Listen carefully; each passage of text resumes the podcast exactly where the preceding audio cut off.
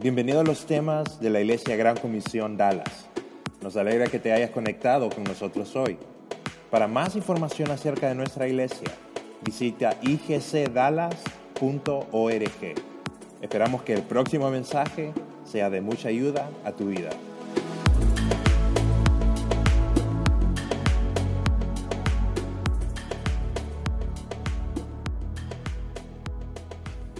Buenas tardes. ¿Cómo están? Bien. Lo escucho como medio cansado. Voy a volver a preguntar. Buenas tardes, ¿cómo están? Bien. Ah, ok, ya decía yo. Qué bueno que nos están acompañando. Hoy, eh, hoy estamos empezando el mes de agosto. ¿Quién piensa que el año se ha ido demasiado rápido? Ya estamos en agosto, ya solo faltan unos meses, así que ya vayan planificando Navidad y Semana Santa porque ya vienen. Ya vienen, así que si no están preparados, los van a agarrar desprevenidos. Pero estamos comenzando el mes de agosto, continuando la serie que empezamos en julio. Y la serie se llama El secreto para una vida mejor y estamos estudiando el libro de Proverbios, el libro de Proverbios. Y estamos estudiando el libro de Proverbios porque Proverbios es conocido como el libro de la sabiduría y la sabiduría es uno de los elementos que va a hacer que nuestra vida sea mejor. Va a ser uno de los elementos que nuestra vida mejore. Interesante. No es el dinero, no es la felicidad, no es su trabajo, es la sabiduría lo que va a hacer tu vida mejor. Y eso estuvimos, hemos estado hablando y vamos a seguir hablando y hoy vamos a hablar de un tema interesante que se llama edificando mi hogar y es interesante porque Dios cuando creó el universo él solo ha creado dos instituciones. Y lo interesante de esas dos instituciones que Dios ha creado es que ha dejado instrucciones en cómo esas instituciones se deben de manejar. Y las dos instituciones que Él ha creado ha sido la iglesia y ha sido la familia. Esas son las únicas dos instituciones que Dios creó, que salieron específicamente de la mente de Dios y nos dejó instrucciones específicas en cómo nosotros podemos manejarlas, cómo podemos manejar la iglesia, cómo podemos manejar nuestra familia, nuestro hogar. Y uno de los propósitos por los que Dios creó la iglesia y la familia es para que nosotros, cuando estemos pasando por una situación difícil, cuando nosotros estemos pasando por una situación dura, esas dos instituciones sean los pilares donde nosotros nos podamos agarrar y nos podamos sostener cuando todo a nuestro alrededor esté dando vueltas. Interesantemente, no nos vamos a poder sostener del gobierno, no vamos a poder sostener de nuestro trabajo, no nos vamos a poder sostener de clubes, de, de las redes sociales, solo nos vamos a poder sostener de las dos instituciones las cuales Dios creó, la iglesia y la familia. Cuando nuestra vida entra en caos, esos, dos son los, esos son los dos pilares que nosotros podemos agarrarnos para sobrevivir todas las tormentas de la familia. Y como esos son dos pilares que Dios creó y son los pilares que nosotros nos podemos agarrar, significa que tienen que ser pilares firmes. Y Dios nos da instrucciones cómo nosotros podemos formar esas instituciones, formar la familia y formar la iglesia para que sean fuertes y firmes para que nos ayuden a navegar la vida. Y es nuestra responsabilidad que nosotros tengamos una familia fuerte.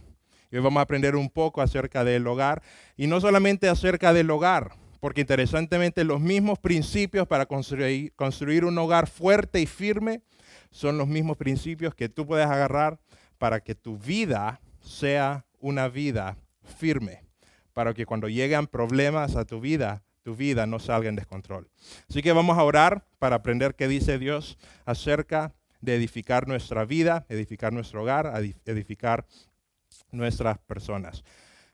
Si, me acompañan en oración, gracias Padre por la oportunidad de estar aquí, gracias por las personas que estamos aquí aprendiendo de tu palabra. Gracias Señor porque tú estás interesado en nuestro bienestar, estás interesado en que nosotros nos salgan las cosas bien, estás interesado en que nosotros eh, seamos unas personas que podamos ser prósperas y podamos eh, proliferar, Señor, aquí en la tierra. Y tú, Señor, nos has dejado instrucciones para que nosotros tengamos una buena vida, Señor. Y hoy vamos a aprender uno de esos secretos, que es estar bien fundado, bien edificado, Padre. En tu nombre oramos. Amén. Cuando estaba en la universidad, yo estaba viviendo en la universidad y uno de mis mejores amigos vivía conmigo. Lo conocí en la universidad y vivíamos juntos en el mismo, eh, en el mismo cuarto. Eh, estábamos viviendo en el mismo cuarto, en el mismo dormitorio. Y, em, vivimos tres años juntos, desde que entramos hasta que yo, eh, hasta que él, hasta que yo me gradué un año antes que él, estuvimos viviendo juntos. Y es uno de mis mejores amigos, todavía es uno de mis mejores amigos. Y el primer año que él entró a la universidad, él eh, empezó a tener una relación con su novia. Tenía una novia en ese momento. Y eran una de esas parejas que a veces uno mira y uno dice, qué buena pareja, qué pareja tan ejemplar. Estuvieron juntos durante dos, tres años en la universidad y hacían todo juntos y eran de esas parejas que uno decía, parece que son hechos el uno para el otro. Son esas parejas que uno decía, esas personas van a llegar a casarse y si ellos no se separan, vayan a llegar a dominar el mundo porque son perfectos el uno para el otro. Personas que parece que eh, sí, fueron hechas para, para el otro, complementos. Y esa fue toda la historia. Desde que yo lo conocí, él estuvo con su novia y tenían un noviazgo bueno. Hasta que una vez ya mi último año de universidad, eh, yo estaba estudiando y me cayó un mensaje y me dice él, necesito que vengas al cuarto urgentemente. Mi novia acaba de cortar conmigo. Y para que se pongan a analizar, los dos somos, éramos muchachos grandes, masculinos, fuertes, pero cuando yo llegué al cuarto lo escuché llorando en el baño y me río porque él ya se casó con otra persona, así que él ya se ha recuperado. Pero cuando yo llegué al cuarto, él estaba llorando en el, en el baño y yo le toqué la puerta y él se llama Kyle. Y dije, Kyle, ¿qué pasa? Entonces yo pensé que él me iba a abrir y me, iba a contar cómo me iba a contar cómo fue que había pasado la situación. Pero él me abre la puerta y me abraza llorando fuertemente. Me dijo, me cortó, me cortó, me dice. Y yo, ok. Entonces después nos sentamos a hablar y me empiezo a hablar y él ni siquiera podía hablar bien porque estaba tan conmovido de, que su novia le había cortado. Él nunca había llorado, nunca había llorado. Yo pensaba que él no lloraba, muchacho fuerte, grande, pero estaba completamente quebrantado de que su novia había cortado con él. Interesantemente, después me fui dando cuenta que él había ya estado teniendo planes de ponerse serio con ella. Inclusive ya había abierto una cuenta de ahorros para ir ahorrando para el anillo de compromiso. Y después de la nada, ella le dice, hasta aquí llegamos y cortamos. Y después fue bien interesante porque durante un tiempo, después él se, se, recuperó, encontró otra novia y está bien, gracias a Dios, pero por un tiempo como que le dejó importar la vida, ni se bañaba y después ya empezaba a oler el baño, entonces yo le decía, acá estás deprimido, ¿verdad? Bañate, hace algo, ¿verdad? Porque, porque es demasiado esto. Pero lo que me pone a pensar es que a veces, y así va a llegar a tu vida, él nunca vio venir que su querida novia de tres años, que él se imaginaba y había hecho planes con ella y había hecho metas con ella, él nunca se imaginó de que esa, esos planes y esa realidad que él tenía en ese momento iba a llegar a terminar en un segundo, en una frase, en una frase él le dijo, hasta aquí llegamos y terminó. Y él nunca pensó que eso iba a llegarle a tocar, y él nunca pensó que, eso, que él iba a pasar por esa situación. Y así como él puede pasar por una situación así eh, difícil para su tiempo, nosotros y tú en tu vida también vas a pasar por situaciones que van, te van a poner el mundo patas arriba. Tú vas a pasar situaciones en tu vida que te van a dar el mundo al revés, que te van a voltear el mundo, que te van a desubicar, que te van a perder, que vas a, vas a sentir de que todo ha terminado. Tal vez tú tenías ambiciones, tú tienes sueños, tú tienes metas y todo parece ir bien en tu vida hasta que llega algo, algo que destruye todo lo que tú habías planeado. ¿Te ha pasado algo así? A mí me ha pasado algo así. Me acuerdo en la universidad también. Yo había planificado los próximos tres años de mi vida para ser aprobado en una maestría. Y cuando yo había planificado yo esos tres años de mi vida después de graduación, lo único que hizo falta para que todos esos planes que yo tenía fueran tirados a la borda fue que me llegara una carta que me dijo que mi aplicación había sido aceptada. Y todos los planes que yo tenía, todas las metas, todas las ambiciones en ese momento fueron tiradas y llegaron hasta ahí. ¿Alguna vez algo a ti te ha arruinado los planes? ¿Alguna vez algo a ti te ha quitado los sueños, se ha quitado las metas? Todo parece ir bien, todo parece ir de acuerdo al plan de tu vida, pero nuestra vida es tan frágil. Solo toma un mensaje para que nos cambie la vida. Solo toma una noticia para que nada vuelva a ser igual. Y estoy hablando de esto porque nosotros en nuestra vida lo, lo más seguro es que va a venir alguna situación en algún tiempo que nos va a arruinar los planes, te va a arruinar tus metas, te va a, llegar, te va a arruinar algunos sueños. Cualquier situación, todos vamos a tener un momento así. Puede ser un divorcio, tú habías planificado tu vida que fuera de una forma, pero una situación que tú nunca veniste a venir como un divorcio te ha cambiado todo. Puede ser algo en tu trabajo, todavía has planificado en tu trabajo, todavía has planificado tu vida, tenías metas para tu trabajo y en un segundo termina eso. Puede ser de que alguien te parte el corazón, tal vez no así como mi amigo Kyle, pero alguien te da una noticia de que a ti te parte el corazón y tú tenías planes y tú tenías metas y termina.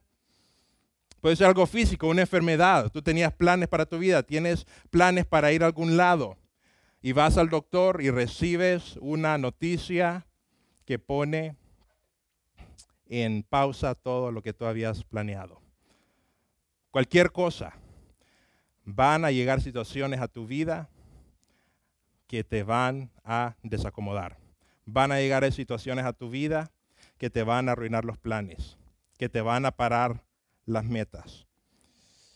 Y lo que determina, lo que determina cuál sea la estabilidad de tu vida cuando llegue una de esas noticias, es cómo tú hayas construido tu vida. Eso es lo que determina. Por eso estamos hablando de edificar, porque edificar mi hogar es, un es una palabra, es un término de construcción. Edificar, cuando nosotros vamos a construir algo, estamos edificando algo. Mi hermano y mi papá son arquitectos. Yo no me metí a eso porque no me gustan las matemáticas y no puedo sumar ni restar ni hacer nada de eso. Así que no me pongan a hacer nada de eso. Pero mi hermano y mi papá son arquitectos y ellos edifican, planean para edificar cosas. Entonces hoy vamos a hablar cómo debes tú edificar tu vida. Y cuando digo edificar tu vida, no solamente es edificar tu vida, sino edificar todos los aspectos de tu vida, incluyendo tu hogar, incluyendo tu trabajo, tus relaciones, la manera en la que tú construyas tu vida, construyas tus relaciones, construyas tu hogar, construyas tu familia, va a ser la diferencia en cómo tú vas a reaccionar cuando lleguen esas tormentas a tu vida, que van a llegar, van a llegar. Entonces la Biblia en el libro de Proverbios nos da unos parámetros y nos da, nos da tres instrucciones en cómo podemos nosotros construir nuestra vida. Yo me lo pongo a pensar como un plano. Le dije que mi, mi hermano es un arquitecto y él hace planos. Mi papá también es arquitecto, pero él hacía planos dibujados. Ahora mi hermano veo que hace los planes en la computadora.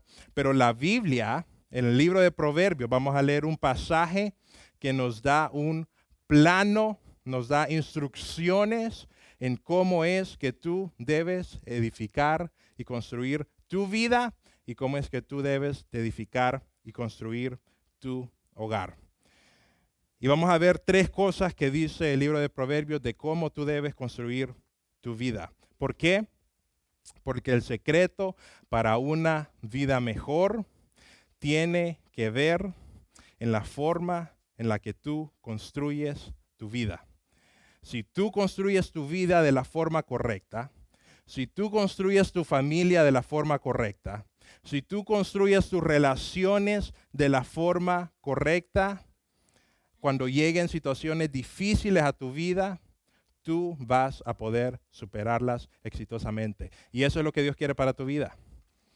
Dios quiere que tú sepas pasar y sobrevivir y salir mejor cuando te llegue una tormenta. Ponte a pensar en eso. Dios quiere para tu vida que cuando llegue una tormenta, cuando llegue una noticia, cuando llegue algo que a tu mundo lo desacomode, Él quiere que tú salgas mejor de cómo entraste. Y eso va a depender de cómo tú te hayas preparado y cómo tú hayas construido tu vida. Así que vamos a ver tres cosas que dice el libro de Proverbios. Y nos vamos a, nos vamos a concentrar en dos versos en Proverbios, verso, 34, verso 24. Dice Proverbios 24, del 3 al 4. La casa se edifica con sabiduría, se afirma con inteligencia y conciencia, se llenarán las cámaras de todo bien preciado y agradable. Y lo que está haciendo el libro de Proverbios es que está haciendo una metáfora. Y una metáfora yo quiero que tú te pongas a imaginar de que tu vida es una casa. Tu vida es un edificio, tu familia es una casa, tu familia es un edificio y esa es la metáfora que está eh, diciendo el libro de Proverbios. Y nos está dando las instrucciones cómo tú vas a construir esa casa, cómo tú vas a construir ese edificio de forma correcta. Y la primera cosa que menciona es que la casa se edifica con sabiduría. La casa se edifica con sabiduría. Tu vida, tu familia, tu trabajo, tus relaciones se edifican con sabiduría. Edificar se está refiriendo a ser la fundación de tu casa. Cuando tú haces una casa, cuando tú construyes una casa, una de las cosas más importantes y donde tú empiezas la construcción de tu casa es haciendo la fundación de tu casa. Vas al terreno, tienes los planos, pero antes de construir las paredes, tú tienes que cavar adentro de la tierra para hacer la fundación de tu casa. Y tu casa solo va a ser así de fuerte como lo sea la fundación. Y si una casa tiene problemas de fundación, no importa cuán grande sea, no importa, no importa cuán bonita sea, no importa cuán cara sea, si la casa tiene una fundación que no es firme, toda la casa tarde o temprano se terminará cayendo. Por eso dice Proverbios, la casa donde tú empiezas, donde tú empiezas construyendo una casa es en la fundación. Y la fundación de tu vida, según el libro de Proverbios, ese verso se llama la sabiduría. La casa se empieza edificando con sabiduría. Ahí en Honduras hay unos proyectos, hay, dos, como dos proyectos de colonias completas, muy bonitas, que se han venido abajo y se han destruido porque han tenido problemas de fundación. Interesante. Yo he ido a una de esas colonias y es interesante porque tú ves cientos de casas, han, habido cientos de casas, casas extremadamente bonitas, casas extremadamente bien decoradas, casas vendidas, que gente las compró, pero se han venido abajo. Y si tú ves las casas, están torcidas, están quebradas, y toda esa colonia es un pueblo fantasma no hay nadie. ¿Por qué? Porque la fundación no estaba firme. ¿Qué quiere decir eso para tu vida? ¿Qué quiere decir eso para tu hogar? Lo que quiere decir es que lo que tú tienes que estar seguro que es donde se esté soportando tu vida no es en tus ambiciones, no es en tu propio conocimiento, es en sabiduría. Tú edificas tu vida para que sea fuerte, tú edificas tu casa para que sea estable, tú edificas tu familia para que sea una familia fuerte y empieza en la sabiduría. ¿Qué es sabiduría? Yo escuché un, término una vez que, dice, sabiduría es, no, dice, eh, conocimiento es saber que el tomate es una fruta, sabiduría es no ponerla en una ensalada de frutas. Interesante, me pareció un poco, un poco chistoso eso. Pero lo que estamos hablando en este tema, la sabiduría, viene solamente de Dios. La sabiduría tú no la vas a encontrar aquí en la tierra. La Biblia habla de sabiduría y habla de conocimiento. Y lo interesante es que conocimiento tú lo puedes obtener aquí en la tierra, pero la sabiduría solamente viene de Dios. Y sabiduría es entender el mundo que Dios creó. Sabiduría es entender el mundo que Dios creó. Porque Dios es el arquitecto de este mundo. Y Dios creó este mundo con reglas espirituales. Y si tú entiendes esas reglas espirituales, si tú entiendes cómo es que funciona el mundo que Dios creó, tú eres una persona sabia. Y la única forma que tú puedes entender sabiduría es entendiendo al Creador. Y la única forma en la que tú puedes entender al Creador es teniendo una relación con Él. Por eso la sabiduría empieza con tu corazón. La sabiduría empieza buscando a Dios. Es difícil que tú construyas una vida fuerte con buenas edificaciones si tú no estás activamente buscando a Dios. ¿Por qué? Porque la sabiduría viene de arriba. Sabiduría es entender cómo funciona el mundo que Dios ha creado. Y después sigue el verso, Proverbio 23. La casa se edifica ya entendimos que edifica es la fundación de la casa. Cuando hacemos una casa, hacemos fundación y la fundación es la sabiduría, porque la sabiduría es lo que va a evitar que la casa se derrumbe. Se edifica con sabiduría y después dice el verso la siguiente, y se afirma con inteligencia. Y vemos el segundo paso, la casa se edifica con sabiduría y se afirma con inteligencia. Y lo que afirma una casa son las columnas.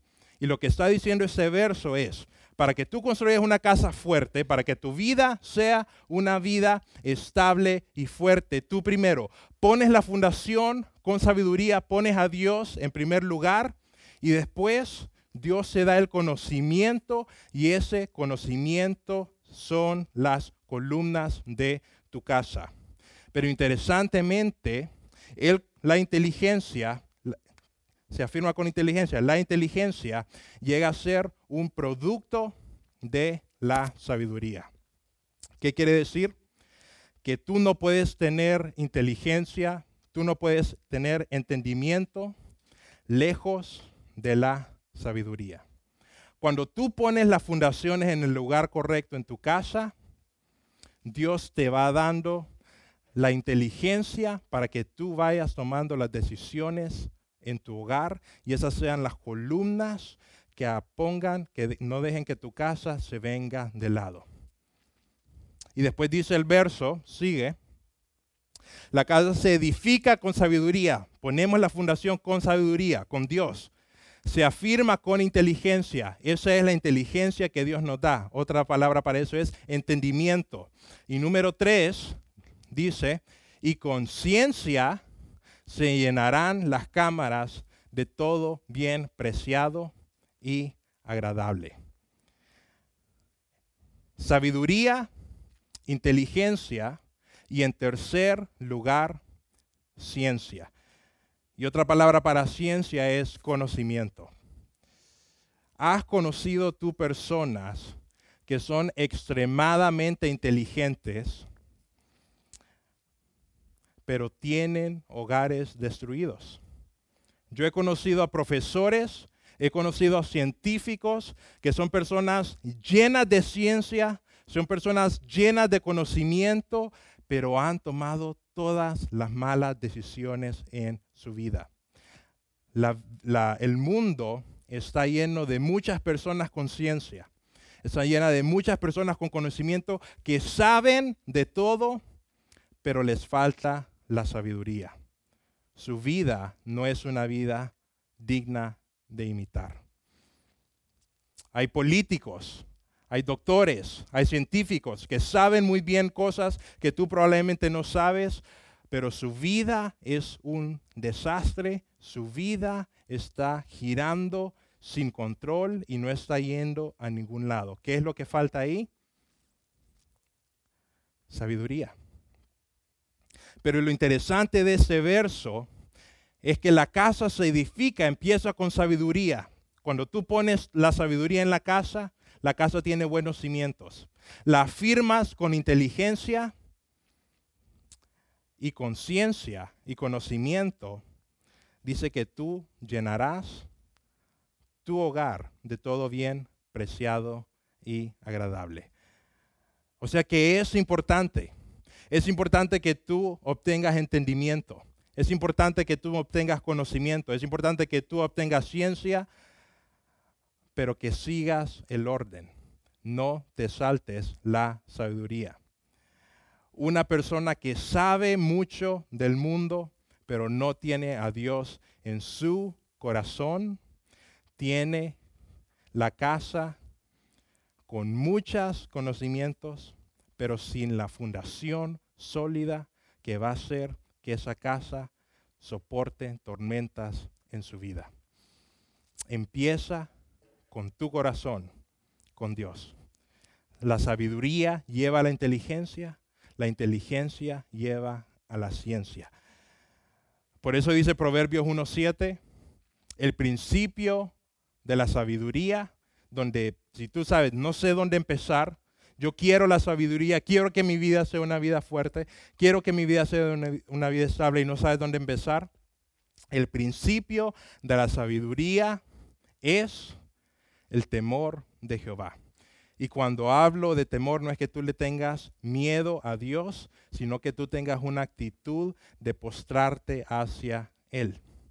Porque cuando habla la palabra temor, habla del, verbo de postrarse ante Dios, pero no habla un verbo de postrarse ante Dios por miedo, habla un verbo de postrarse ante Dios por agradecimiento, porque Dios ha sido tan bueno contigo. Si tú deseas que tu vida sea una vida fuerte, si tú deseas que tu vida sea una vida estable, empieza de rodillas ante Dios. ¿Cuándo fue la última vez que tú fuiste a Dios de rodillas, quebrantado, te arrodillaste a Él y le dijiste, Dios, yo te necesito. ¿Cuándo fue la última vez que lo hiciste? Porque el día que tú lo hagas es el día que tú estés más cerca de ser más sabio de lo que es, eres el día de hoy. Porque la sabiduría te hará sobrevivir tormentas. Jesús cuenta una historia acerca de eso que estamos hablando, exactamente de eso lo que estamos hablando. Se la cuenta a sus discípulos y es una historia que muchos de nosotros sabemos y es una historia que muchos de nosotros hemos escuchado. Está en el versículo 7 de Mateo, la vamos a leer y Jesús le está hablando de este mismo tema a sus discípulos, pero lo hace como una historia después de que Jesús les empieza a hablar y empieza a hacer su ministerio y les empieza a contar esa historia a sus discípulos. Eso es lo que dice Mateo 7, 28, eso es lo que le dijo Jesús. Eh, 7, 24, perdón. A cualquiera que me oye esas palabras, y eso es Jesús hablando, hablándole a sus discípulos, a cualquiera que me oye esas palabras y las pone en práctica, las palabras que dice es la enseñanza que les había estado hablando, lo voy a comparar a un hombre prudente que edificó su casa, edificó, puso su fundación sobre la roca. Y después que hizo su casa sobre la roca, cayó lluvia y vinieron ríos y soplaron los vientos.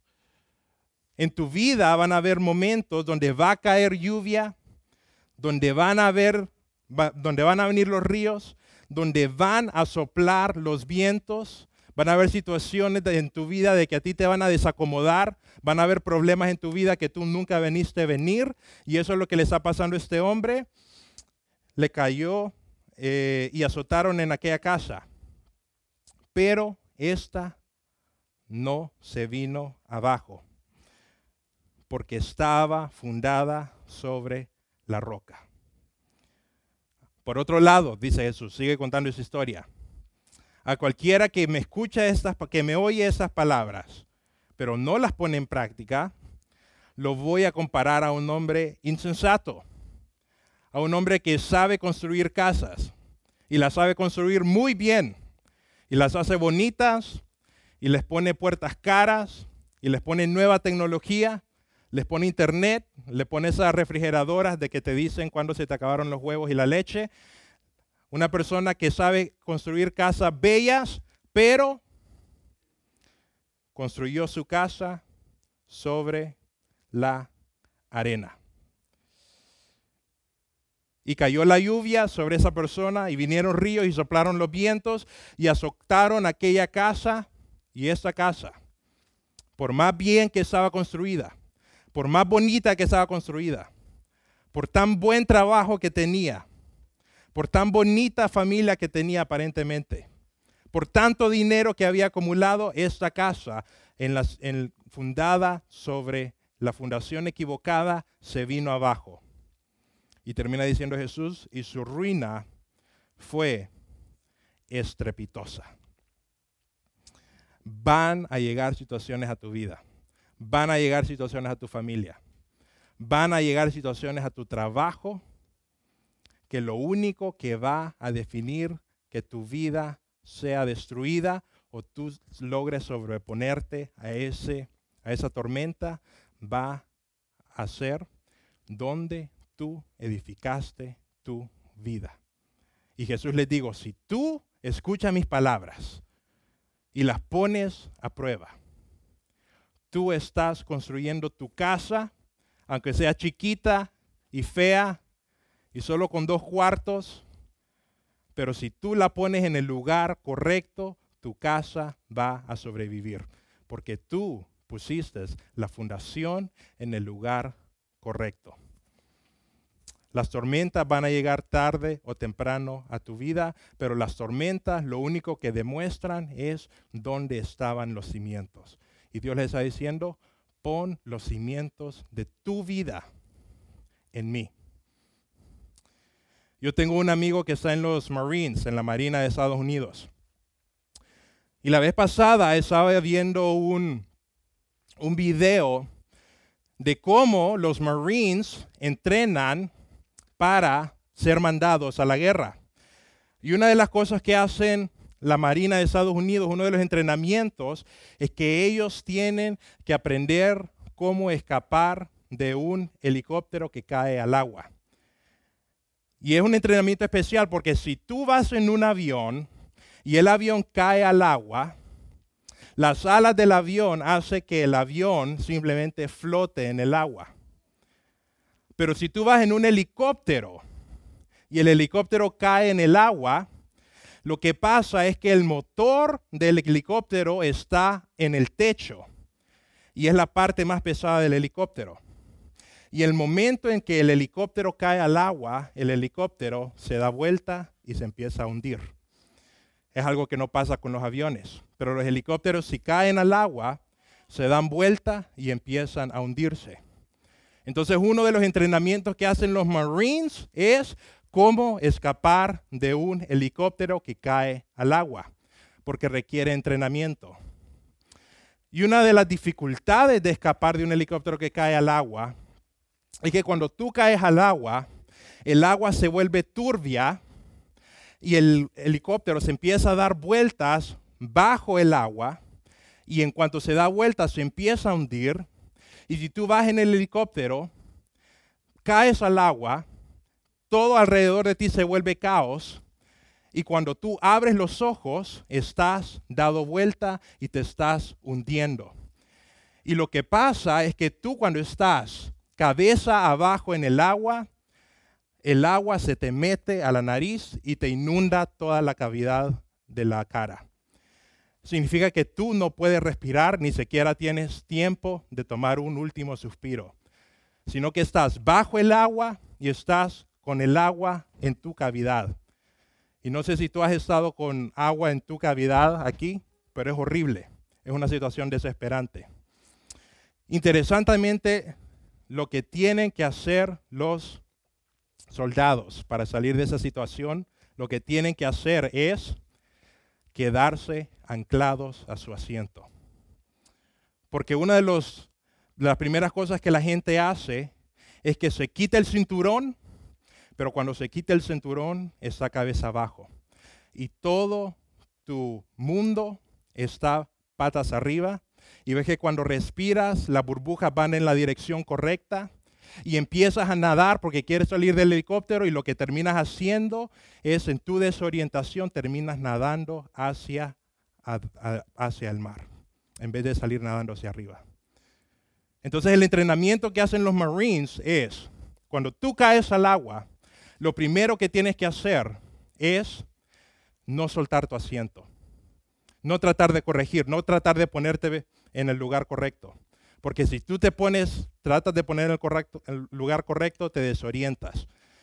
Pero si tú te anclas a tu asiento y dejas que la nave se dé vuelta y no te sueltas de tu asiento, tú vas a poder recordar dónde están las salidas. Porque simplemente te deslizas y abres la puerta. Y si tú te sueltas de tu asiento, tu cuerpo se da vuelta y ves todo el helicóptero patas arriba, te desesperas, te ahogas y mueres.